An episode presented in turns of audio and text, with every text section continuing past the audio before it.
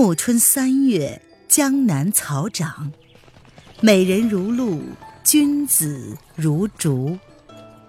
欢迎收听《青崖白鹿记》，作者沈英英，演播微凉，后期制作艾兰。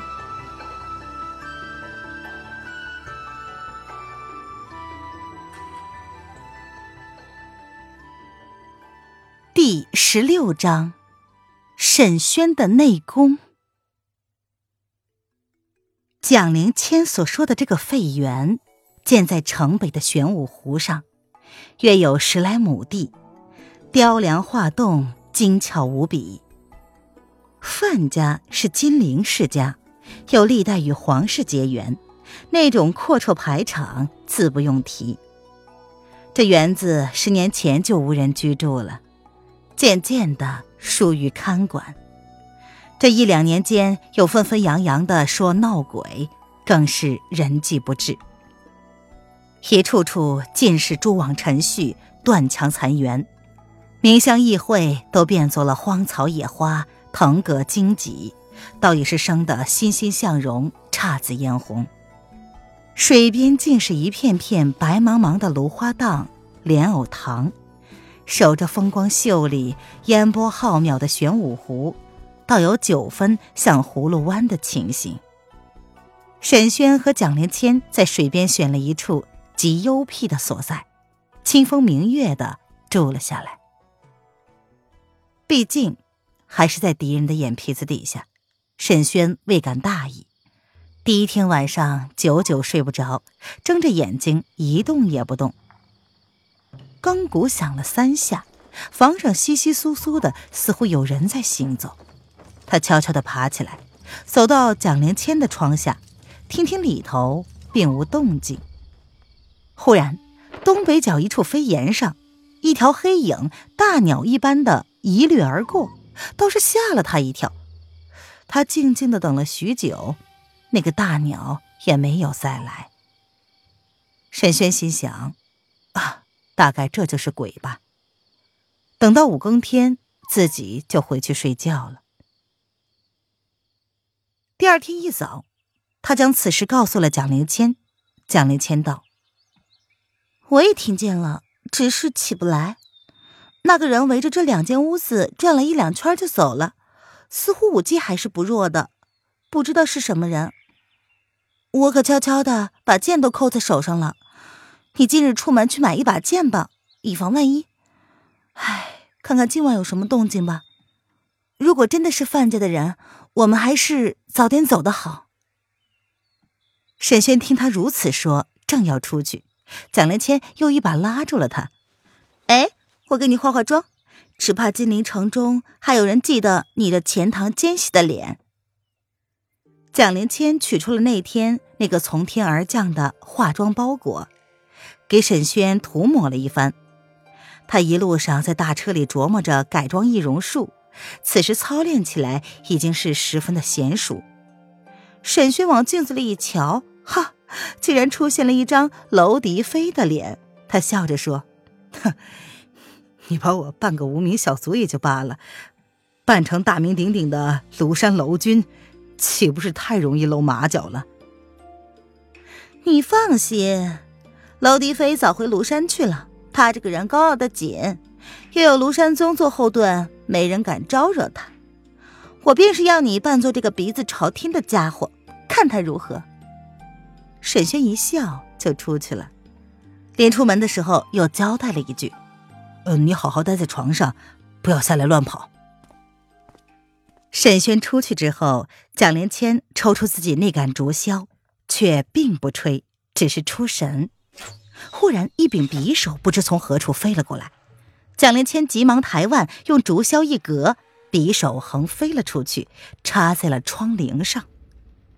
窗外一声嘿嘿冷笑，有人说道：“呵呵，蒋小娘子好身手啊！”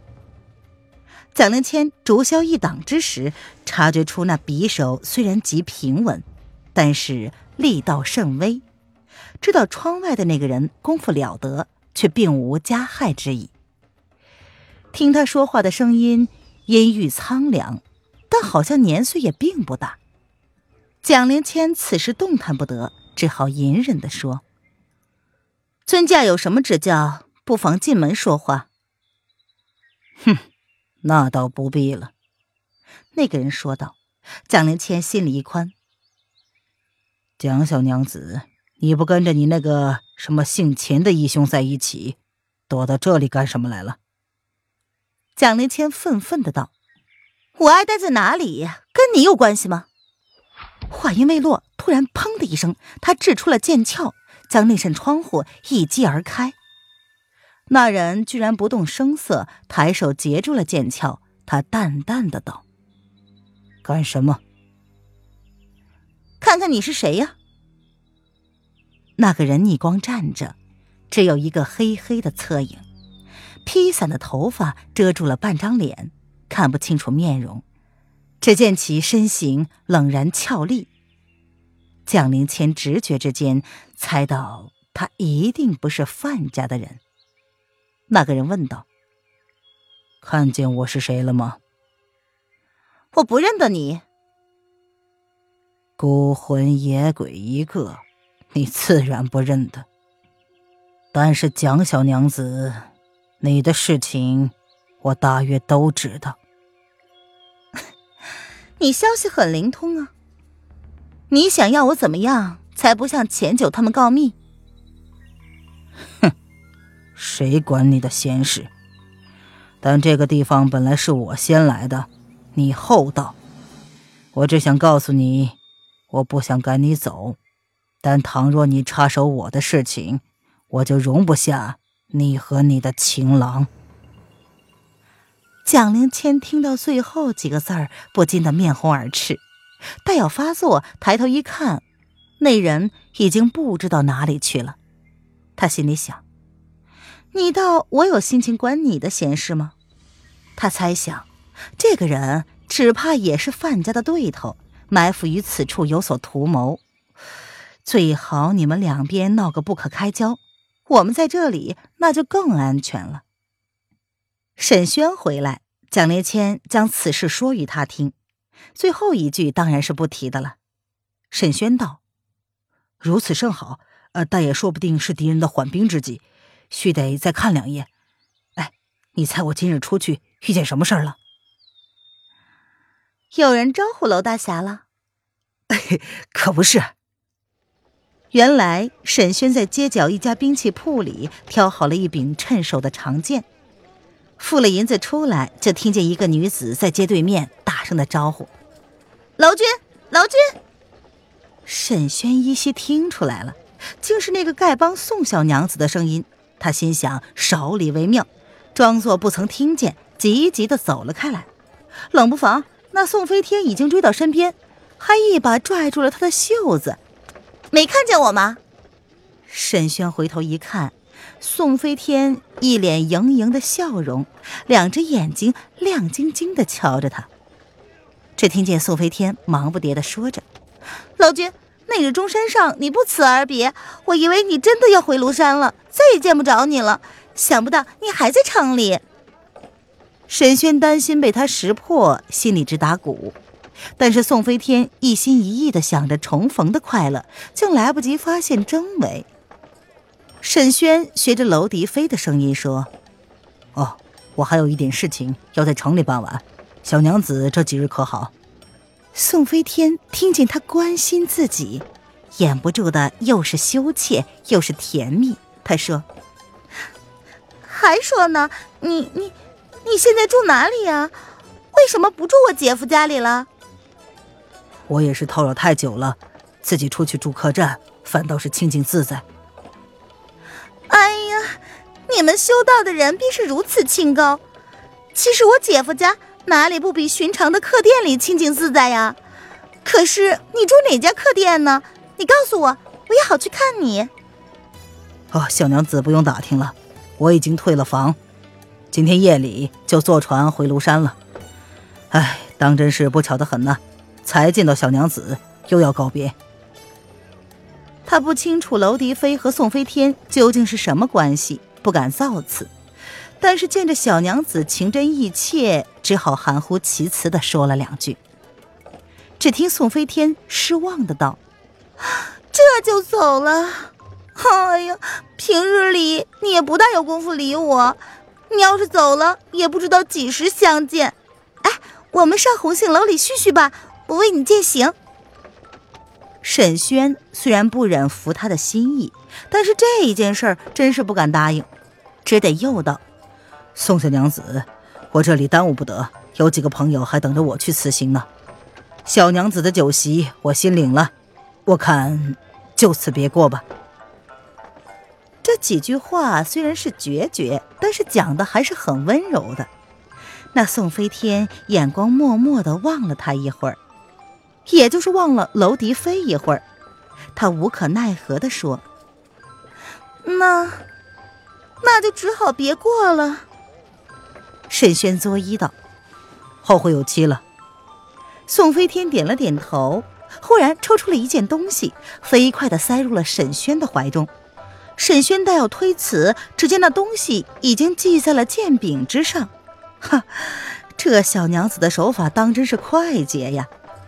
沈轩没有来得及解下来，宋飞天已然跑远了，追不上了。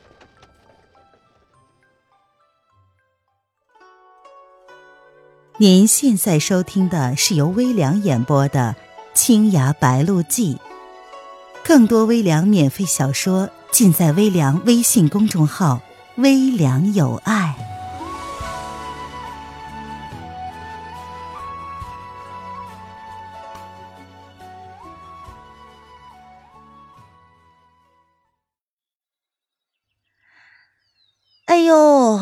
人家送同心结都给你了，想是做我嫂子了？蒋灵谦嘲笑道。沈轩笑着说：“哎呀，你还胡说！你把我画的那么像娄迪飞，连宋小娘子也认不出来了，这害得他白白对我说那些话，现下可怎么好？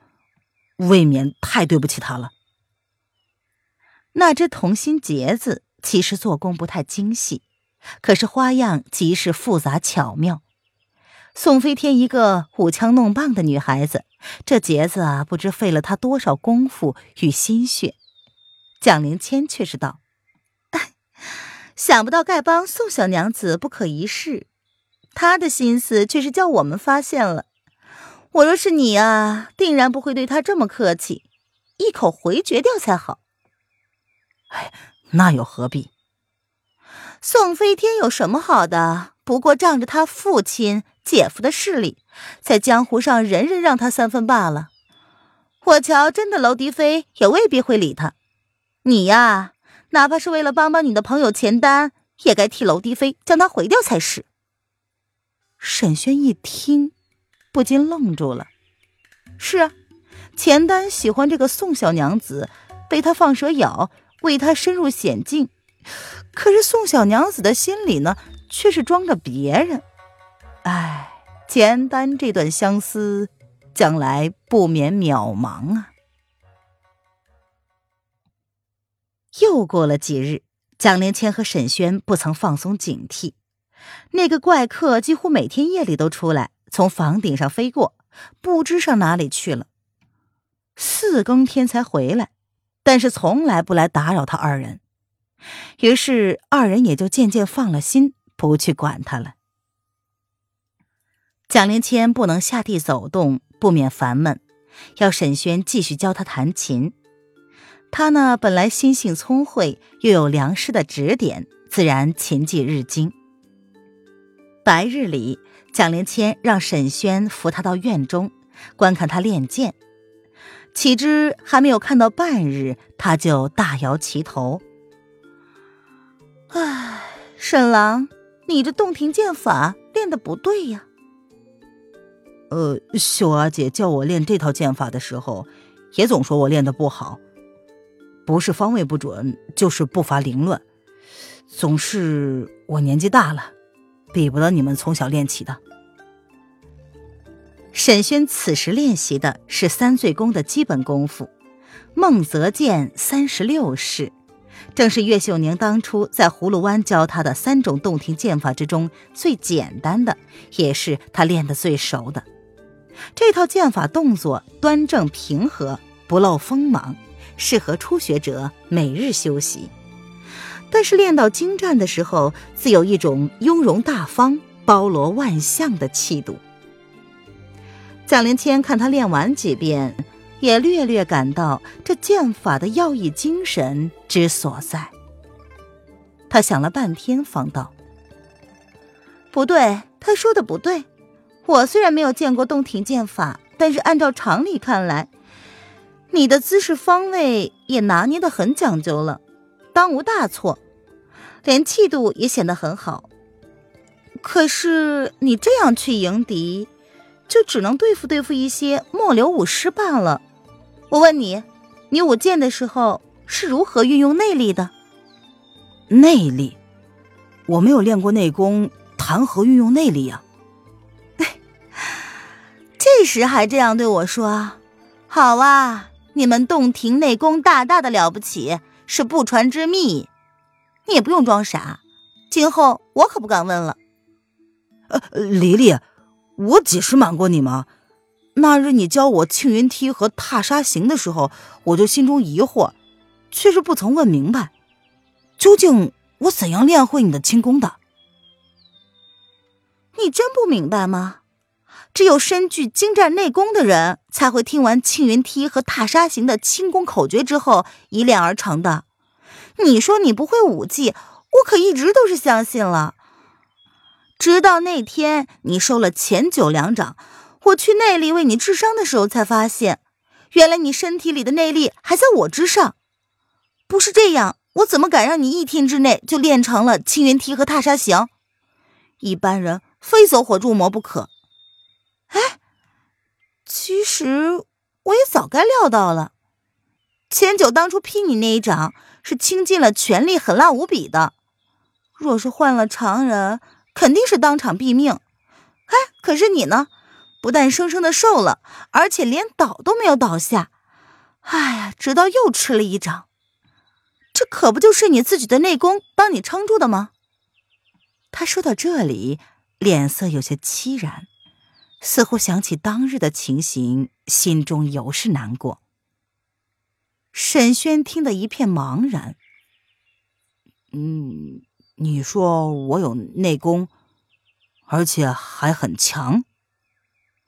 是啊，你真的没练过，总不会是天上掉下来的吧？沈轩很高兴，也禁不住的满腹疑虑。他沉吟了半晌，然后问道：“嗯，丽丽啊，医书里有气功，种种吐纳方法用于强身健体，治疗内疾。”医生袭来，有时也是用于给病人发功疗伤治病的。这一门功夫和你们习武之人练的什么内功内力的，是不是颇有相同之处呢？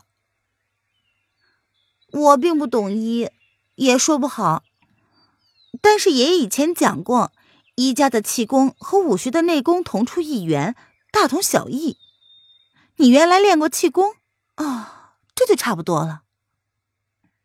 沈轩自幼读的最多的就是家中所藏浩如烟海的医书。母亲吴氏虽然将沈斌所藏的武学卷册尽数的毁去了，但是医书完好无损。他没有想到，这些医书之中大半载有各门各家详尽的气功练习法门，也有许多如形意拳、五禽戏之类的健身操。沈斌作为一个武术名家兼妙手神医，又在批注笔记间留下了许多高明的见解。沈轩本来好学，看见这些东西，当然勤勤恳恳地练过。虽然只在健身祛病，与实战打斗没什么关系，但年复一年，也练得身轻骨健，气息停匀，内功浑厚。但是这些医书也就还罢了。沈轩幼年在洞庭湖老家时，害过一场大病。沈醉当年最疼的就是这个小孙子，亲自运功为他驱寒，又教了他几句歌诀，令他每日练习，百病不侵。沈轩略大之后，独居葫芦湾，每每思念起祖父来，就练习那些功夫。也是他天生聪明，虽然年纪很小。沈醉讲解的那一套歌诀和练法，倒是记得清清楚楚，一字不错。但这一套内功，他一心一意的练了十几年。那些从小练习武技的孩子，往往舞刀弄剑，天天在招式上下功夫，于内功一道，多少有些无暇顾及，反不如沈轩这样，不学武技，只练内功，倒能够专心致志。加之他本来就天赋好，因此练到今日，不知不觉成就斐然。倘若真的只是一个手无缚鸡之力的一介书生，筋骨散软，气血单薄，不要说蒋灵谦的轻功，就连岳秀宁教的几套洞庭剑法，也断断不可能有力气学得会。所以天下武技总需勤练而成，只是过程不同。却定然没有投机取巧、一蹴而就的。亲爱的听众朋友，本集播讲完毕，感谢您的收听。